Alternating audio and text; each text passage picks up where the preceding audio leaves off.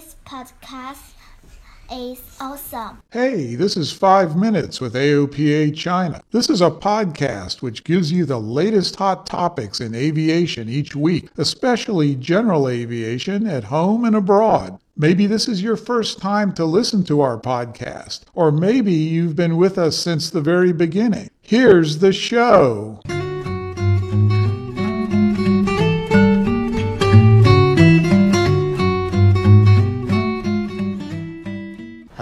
Everyone, thanks for tuning in to 5 Minutes with AOPA China News Channel. Today we're bringing you two pieces of news. Right, first piece. Unmanned aircraft systems or drones is a fast developing sector, bringing in benefits to society. At the same time, they pose new challenges to the public as well as the authorities. Nations all over the globe act on this. Chinese Civil Aviation Administration has called for tighter regulation control on illegal drone flights as country has become the world's largest manufacturer of consumer drones. And SORA, specific operation risk assessment, is introduced and will be implemented in the future. Yes, against this backdrop, the third EU China Drones Workshop uh, organized under EU China APP and assisted by AOPA China was held during 28th to 30th May in Beijing. The two and a half days workshop looked more in detail at information of the best practices on the use of drones. Mm. The representatives from CAC and EASA introduced the rules of drone operation in China and Europe, respectively. Here are the highlights. The statistics of the drone operation in China 2018, released by Ms. Bai Yiqin, the senior engineer from China Academy of Civil Aviation Science and Technology, showed us a clear picture of UAS operations in China. And when it comes to the cloud system, Antonio Marquito, EASA RPAS uh, technologist expert, brought the step-by-step plan of U-space, which is a set of new services designed to support safe, efficient, and secure access to airspace for large numbers of drones. Particularly, he underlines the safe integration of drones into all classes of airspace. Meanwhile, the Chinese counterpart, US Operation Management System, was comprehensively introduced. Hmm. Some topics are even more inspiring, such as the five generation telecommunication technology, the sky blueprint of Airbus, and air taxi perception, and the development of smart cities.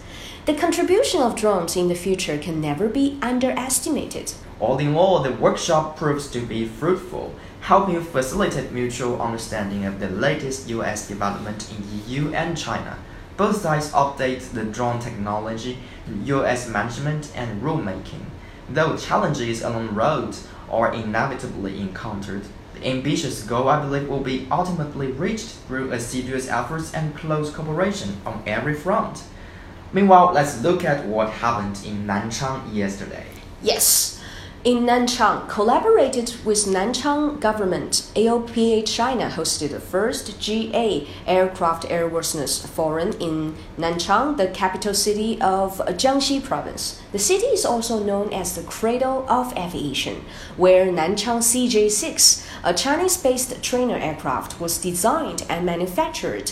61 years ago, formerly served Chinese military, now is also for civilian use. Good news, isn't it? And the Chinese name of the aircraft is Chu Jiaoliu. We're very proud to say that the aircraft has been exported to many countries, including the US, Albania, North Korea, Tanzania, Sri Lanka.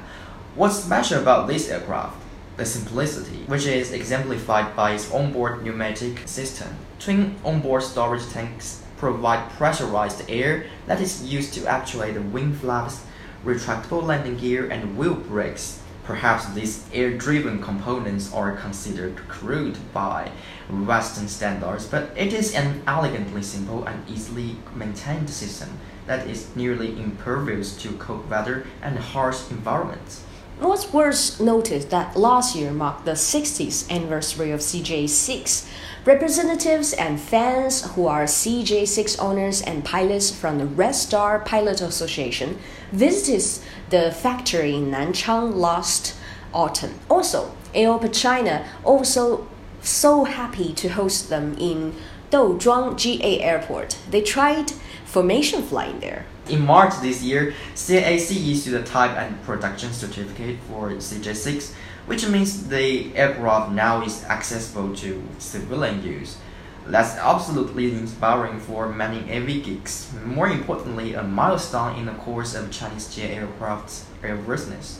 Oh, all right. With all the good news and steps taken by every side, AOPA China sincerely hope the GA take off and soar in the sky in the near future. I know it's a long way ahead. Let's carry on with the work. And you are listening to 5 Minutes with AOPA China. You know where to find us WeChat, Facebook, Twitter, Himalaya, or any podcast platform.